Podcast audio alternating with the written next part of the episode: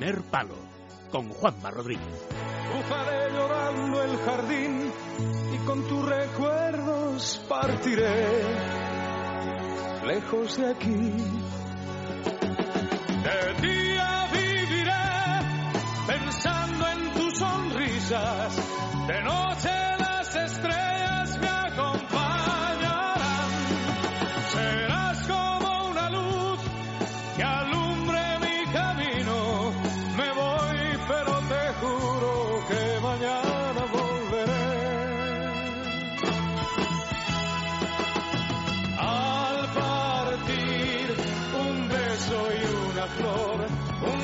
Siento estropearos la canción. Sé que preferís a Nino Bravo antes que a Sergio Valentín, pero no nos queda más remedio. En ausencia de Dani Blanco, la sección de fútbol internacional la comanda Sergio Valentín.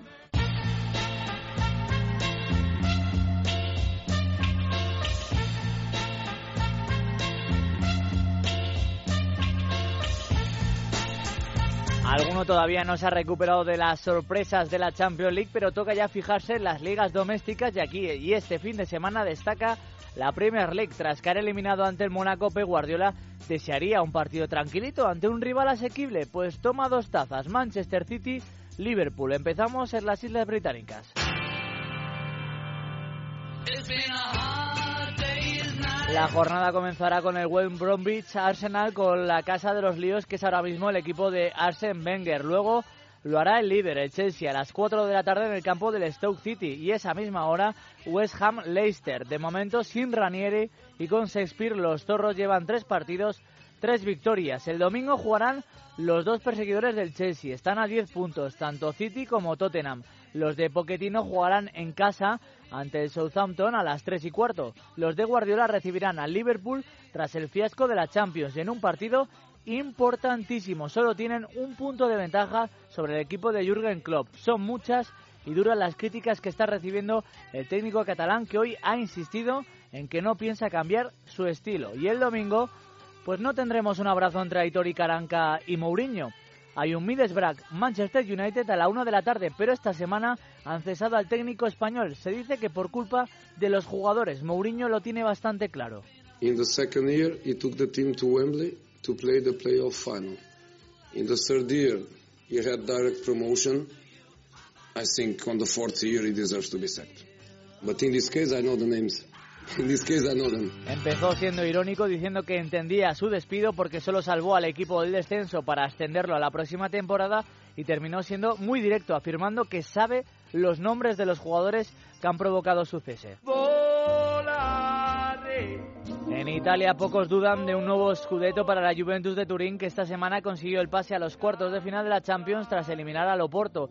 Tienen 8 puntos más que la Roma y 10 más que el Nápoles. El sábado a las 6 hay un interesante Torino Inter de Milán que metió 7 goles la pasada jornada. A las 9 menos cuarto un Milán Génova. En Milán todavía se escucha algún aficionado pidiendo justicia por lo sucedido la pasada jornada. La Juventus venció 2 a 1 al Milán con un tanto de penalti en el minuto 97. Attenzione di Bala, il tiro ed è il gol della Juventus.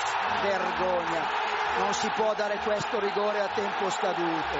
Non si può dare questo rigore a tempo scaduto. Con la palla tirata da mezzo metro. Le lacrime di Donnarumma, che vergogna. Dare questo rigore a da tiro da mezzo metro. Una Vergoña, afirmaba el comentarista, que al final se enfadaba bastante. Pues la Juventus juega este domingo a las 3 de la tarde en el campo del noveno clasificado, la Sampdoria, a las 12 y media Empoli Nápoles y a las 9 menos cuarto Roma ante el Sassuolo. Y si la liga italiana parece definida, ¿qué decir de la Bundesliga? El Bayern de Múnich, sin arrasar a sus rivales y venciendo con muchos goles en los últimos minutos, pero con 10 puntos de ventaja sobre el Leipzig, que jugará el sábado a las 3 y media en el campo del Werder Bremen. El equipo de Carlo Ancelotti, rival del Real Madrid de la Champions, lo hará en el estadio del Mönchengladbach a las 5 y media de la tarde. Si está más interesante, en cambio, la Liga Francesa, líder y por las nubes tras eliminar al City, el Mónaco, tres puntos de ventaja sobre un PSG en horas bajas tras todo lo sucedido en el Camp Nou. Emery no tiene margen para lamentarse porque además tienen un partido muy complicado. El domingo a las 9 de la noche reciben al cuarto clasificado, cuarto finalista de la Europa League, el Olympique de Lyon. A las 3 de la tarde caen ante el Mónaco. Y hoy rendimos homenaje al club más glorioso de Inglaterra. Cumple 125 años el Liverpool.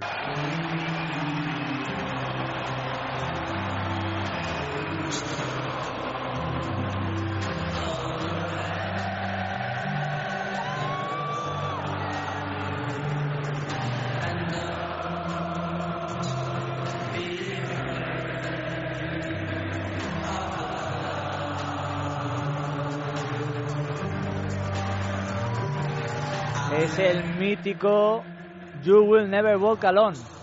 Lo cantan más aficionadas, pero ninguna como la del Liverpool y en Anfield, un estadio que ha vivido grandes tardes de fútbol. Y es que este club ha logrado más de 60 títulos, 18 ligas, 8 copas de liga, 15 Community Shield y 5 copas de Europa. Su mejor etapa entre las décadas de los 70 y 80, donde lograron 7 títulos internacionales, entre ellas 4 Champions. La primera en el 77 en el Olímpico de Roma, 3 a 1 ante el Mönchengladbach con tantos de McDermott, Smith y Phil Neal. La segunda en Wembley ante 92.000 espectadores, 1-0 ante el Brujas con el tanto del mítico delantero escocés Kenny Dalglish. La tercera, lamentablemente, fue ante el Real Madrid de Juanito, Santillana, del Bosque o Camacho. Una final durísima que se decidió en una jugada en los últimos minutos. Un saque de banda terminó en el gol de Alan Kennedy, el lateral izquierdo, tras el error de Rafael García Cortés, que da una patada al aire al intentar despejar la pelota. Yo siempre he estado convencido de que aquel balón me bota mal. Todavía hay gente que me lo recuerda después de veintitantos años, ¿no? Y eso es injusto, completamente injusto, ¿no? Que se recuerde por esa jugada. Y yo creo que, que, el hecho de que yo me fuera del Madrid en aquel momento, pues también fue por todo esto, ¿no? A mí nadie me quita de la cabeza que, que esta jugada provocó un poco todo eso. Anda, que no llevaban años esperando una final de la Champions en el Real Madrid. Y es que el Liverpool y sus éxitos están muy ligados a los equipos españoles, sino que se lo digan al Alavés. Ahí va Javi Moreno, ¡Gol! ¡Gol! Ha marcado Javi Moreno con toda la habilidad del mundo. Ha visto de estos saltan, saltan. No, no, ha tirado cuando se ha parado. Sí, sí, a ver si saltaban. ¿Quién nos recuerda la final de la UEFA del 2001? Liverpool 5, Alavés 4, una de las finales más apasionantes de la historia. Y es curioso porque el Liverpool también protagoniza una de las mejores finales de la historia de la Champions, temporada 2004-2005. El Milan vencía 3 a 0 al descanso, pues el Liverpool acabaría levantando el título en los penaltis 3 a 3, copa que levantó un técnico español Rafa Benítez y en la que marcaría Xavi Alonso, que esta semana además anunciaba junto a Carlo Ancelotti, su actual entrenador y entrenador por aquel entonces del Milan, su decisión de abandonar el fútbol. And I was lucky enough to play a fantastic final. and to to win that that Champions League that most of the people will, will Se reía Xavi Alonso porque a su lado estaba Carlo Ancelotti que luego diría que esa copa era suya. Bueno, Ancelotti tuvo que sufrir, entre otros, a una de las leyendas del Liverpool, Steven Gerrard. He's going to be given his opportunity for Liverpool, promoted from the youth side. Fresh-faced teenager Steven Gerrard. Era un 29 de noviembre de 1998 cuando debutaba un mito, un joven de 18 años, Steven Gerrard.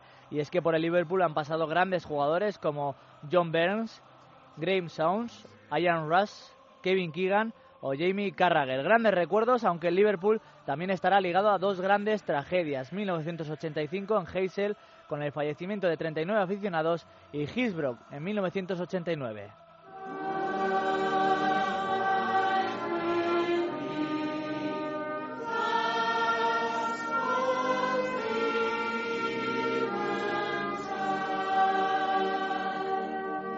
Este sonido pertenece a la misa que se realizó en Anfield hace un año por su 27 aniversario, en recuerdo de las 96 personas que fallecieron aplastadas contra las vallas del estadio a causa de una avalancha.